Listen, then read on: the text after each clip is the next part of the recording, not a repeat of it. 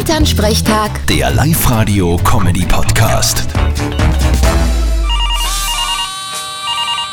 Hallo Mama. Grüß dich, Martin, geht's dir eh gut? Fralli, was gibt's? Du, ein Wahnsinn!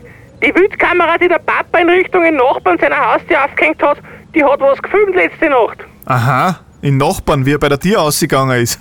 Nein, das interessiert ja keinen. Na, Da haben direkt vor der Kamera ein, eh schon wissen, Dings halt, ne? was? Bei der Köden? Na, so wie die gemerkt haben, ist einer sicher heiß geworden.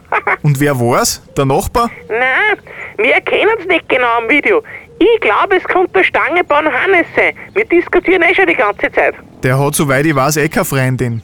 Durchaus möglich, dass er's ist. Ja, ich hab's Video eh schon in unsere Fiverr-WhatsApp-Gruppen weitergeschickt. Vielleicht erkennt's da wer. Papa, spinnst? Das kannst du doch nicht verbreiten.